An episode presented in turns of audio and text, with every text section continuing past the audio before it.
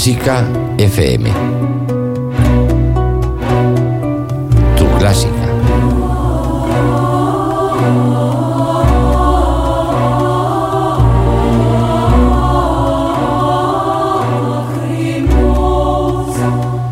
Y seguimos en directo a las 9 y 19. Seguimos en directo en clásicafmradio.com. Estamos en YouTube, en este ático de clásicafmradio.com.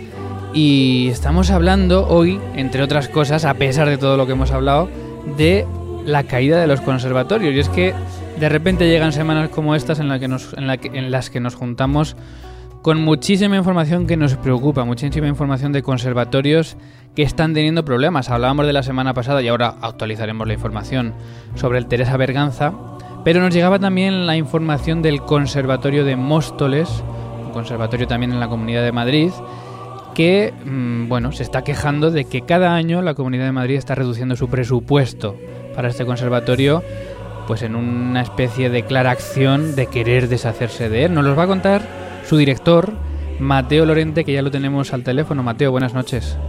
Hola, buenas noches. No sé si lo he dicho bien, eh, a lo mejor es mucho suponer que la Comunidad de Madrid se quiera deshacer de él, ¿no? Pero, pero no pinta bien que cada año se reduzca este presupuesto.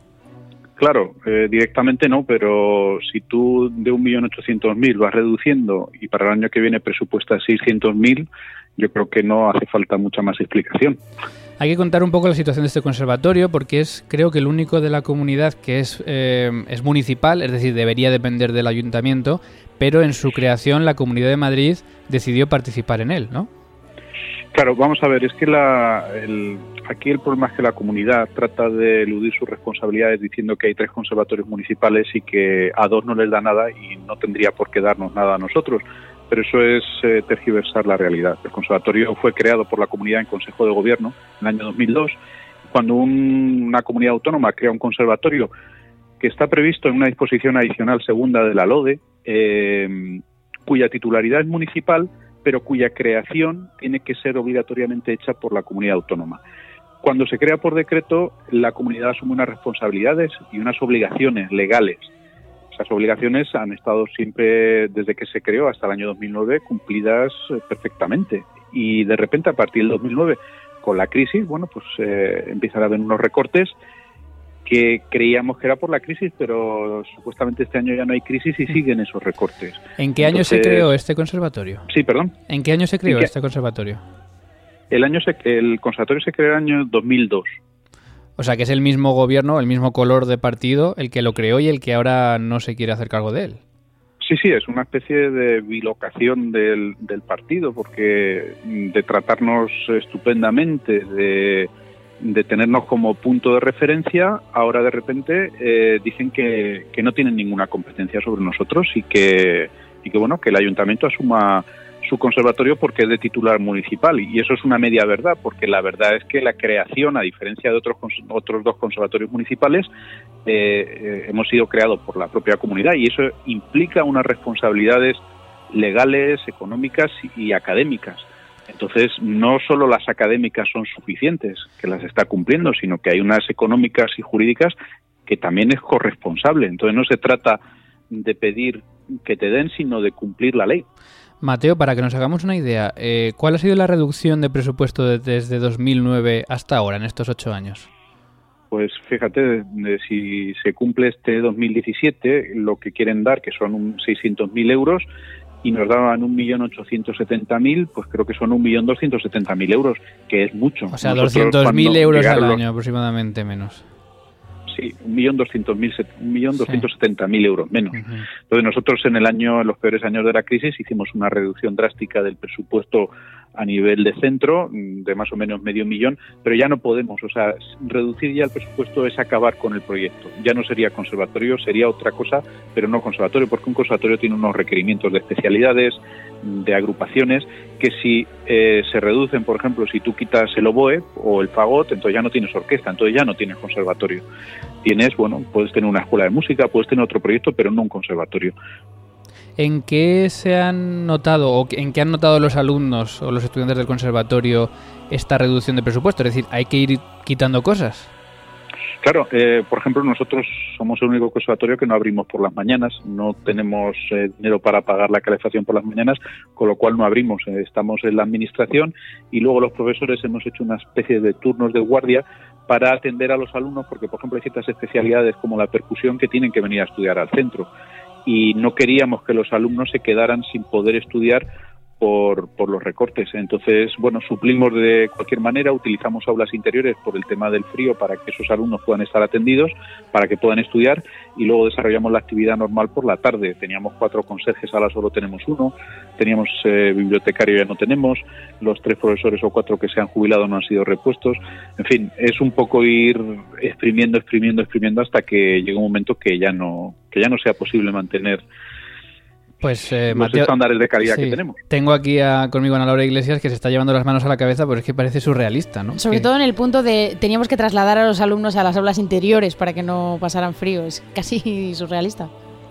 Sí, pero surrealista, pero, pero es una realidad. Entonces, el problema es que desde el ayuntamiento se ha tratado que haya un diálogo con la comunidad, pero ya directamente se han, se han cerrado. Dicen esto es lo que hay, incluso con comentarios esto que lo pague vuestro alcalde. En fin, es una forma de entender el dinero público y lo público, bueno, no, voy a, no voy a poner adjetivos calificativos. Bueno, Pero vamos, eh, esto es lo que hay y desde luego eh, no sé en qué va a terminar, pero no nos vamos a quedar ya quietos. Es decir, ya hemos eh, llegado a un punto donde, bueno, ya no hay nada más que perder porque podemos ya, pueden seguir reduciendo, que es lo que tienen pensado a cero, pero bueno, si lo hacen, desde luego no lo van a hacer con nuestra con nuestro consentimiento. ¿Cuál sería, ya para ir acabando, Mateo, el límite mínimo presupuestario por el que tendrías que decir no es, es imposible llevar esto adelante? No, no, ya, ya estamos, ya, estamos en ese límite, ya estamos en ese límite. El ayuntamiento lo que no puede hacer tampoco es de traer recursos de otras partidas que tiene que atender para cubrir una cosa que es obligación legal de la comunidad autónoma. Y bueno, y hay responsables quiero decir, eh, a mí me parece que el consejero mm, es una persona dialogante, me parece que la presidenta también, pero me parece que los equipos que están en la consejería están destruyendo, en este caso, el conservatorio y yo creo que otras muchas cosas. Pero al final, en cualquier caso, no exime de responsabilidad ni a la presidenta ni al consejero porque son los últimos responsables. Bueno, se ha dado el caso de que como no se han aprobado los presupuestos todavía, no se ha llevado a cabo esta última reducción y lo que queréis vosotros es un poco, pues, si se puede, eh, que se evite. Lo que pasa que, bueno, mm, es difícil. Tenemos seis semanas para las enmiendas y, bueno, estamos movilizándonos por todos los sitios a ver si yo he propuesto también y con el director de educación del ayuntamiento estamos de acuerdo que independientemente de la vía política o de la vía de la protesta, yo creo que debe haber ya una, una vía judicial, lo cual es un fracaso de, de la política y del diálogo eh, que sean ya los jueces los que dictaminen si la comunidad efectivamente tiene una responsabilidad que ellos dicen que no tienen, pero que es absurdo porque ellos han reconocido desde el 2002 al 2009 que la tienen y ahora de repente con las mismas circunstancias, con más alumnado, con el mismo profesorado y con todo igual, dicen que no la tienen. Es que es una especie de locura.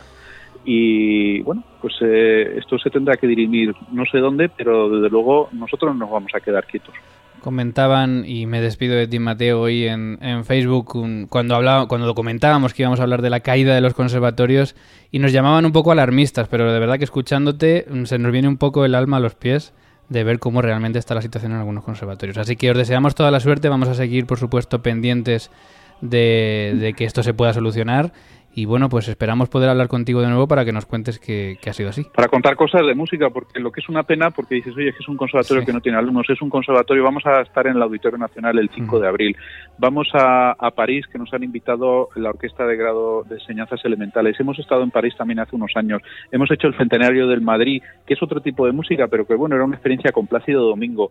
Hemos ganado el año pasado el Premio Nacional Excelencia a Mejor Proyecto Educativo y se lo van a cargar. es que es que es, surrealista. Es, eh, lo que se pierde que la, que la próxima vez podamos hablar de, música y, de los conciertos y de toda la actividad pedagógica que, realizamos. Lo deseamos de verdad. Mateo Lorente, director del Conservatorio Profesional de Mósteles, muchas gracias y mucha suerte. Hablamos pronto. Muchas gracias a vosotros. Un abrazo.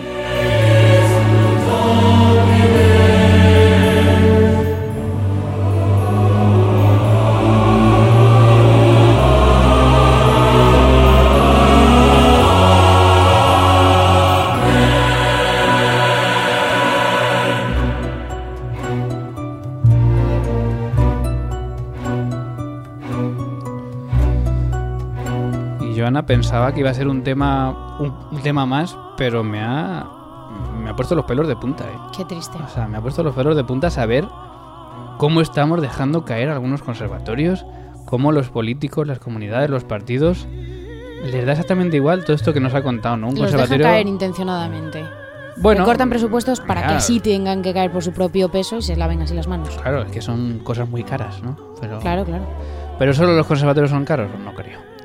En fin, esta era la situación del Conservatorio de Móstoles, eh, pero no es el único que está en problemas, no es el único que podríamos decir que está en esta especie de caída, que ojalá, eh, y sobre todo haciendo fuerza, contando las cosas, se solucione. Pero hablábamos la semana pasada del Conservatorio Teresa Berganza. Otro que tal. Otro que tal, en Madrid anunciábamos la semana pasada la in- el inminente cierre. Bueno, pues ahora comunidad y ayuntamiento buscan juntos una solución para el Conservatorio Teresa Berganza. Lo leíamos en cadenaser.com.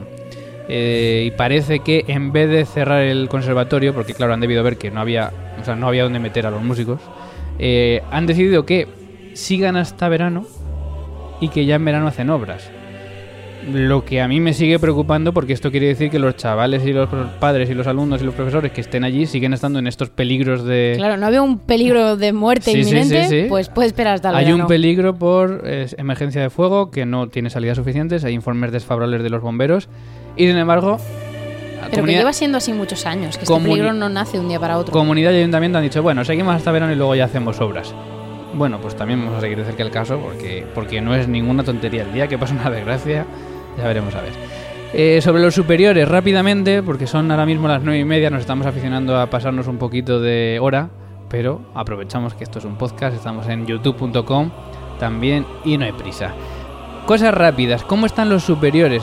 Porque también hay situaciones preocupantes, por ejemplo en Aragón, leíamos una carta de la Asociación de Alumnos del Conservatorio Superior de Música de Aragón manifestando los graves problemas administrativos por los que atraviesa el Conservatorio Superior de Música de Aragón, derivados principalmente del hecho, estoy leyendo textualmente, de que los conservatorios superiores se rigen por la ley de enseñanza secundaria dejándolos administrativamente a la altura de un instituto. Esto es mayoritariamente el problema de todos los conservatorios superiores, es que se rigen con presupuestos y leyes de enseñanza secundaria y no universitarias o propias y esto pues lleva a ciertos problemas de presupuesto, ciertos problemas de marco legislativo y marco legal que hace que estén existiendo problemas ahora mismo para, los, para el profesorado y como leíamos a las 9 sobre todo para los alumnos. ¿Qué está pasando en Andalucía? Bueno, ya hablábamos también la semana pasada. Se ha hecho un borrador de cátedras que no ha convencido a los alumnos y se han movilizado para que se cambie este proceso selectivo. Seguimos todavía sin saber nada. Los, los alumnos siguen amenazando con movilizarse si no se cambia. Donde no se ha cambiado es en Asturias. En Asturias se convocaron cátedras en 2014. Eh, hubo impugnación por las bases, por los baremos, pero después de tres años, dos años y medio, han tirado para adelante. Después de Valencia es la segunda comunidad que ha ido adelante con las cátedras. Además son unas cátedras precisamente exactamente iguales que las que criticaban los, la Federación de- Nacional de Estudiantes, que son unas cátedras que van automáticamente por baremos y no es acceso libre o ingreso, que es lo que están reclamando también un poco, que aparte de los años trabajados o de los doctorados, pues haya que hacer algo más, que haya que dar conciertos, que haya que tocar. Pues en Asturias, Ana, que sepáis que los asturianos tenéis catedráticos, que son buenísimos, y no, no tenemos nada en contra, pero que el proceso ha sido este. Sí, sí, aquí no voy a, a romper ninguna lanza a favor. Castilla-La Mancha estaba también atento de cátedras. Este año no va a ser. Eh, es posible que haya bolsa de interinos. Y pues es posible que de, nuevo también se estén cociendo un poco las cátedras para futuros años. Pero no se sabe absolutamente nada de cómo va a ser. Y digamos que Madrid podría tener un poco la situación más privilegiada. Según hemos podido saber, sería el conservatorio que más cerca está de no inscribirse o no, pero adscribirse, pero no integrarse, pero adscribirse a una universidad. Eh, es verdad que en Madrid, pues claro, tienen todas las universidades, está todo mucho más desarrollado. Se descarta Universidad de las Artes, pero mm, parece seguro que es posible no el próximo curso, pero dentro de un año y medio tengamos al Conservatorio Superior de Música de Madrid dentro de una de las universidades de Madrid. Todavía no decimos más.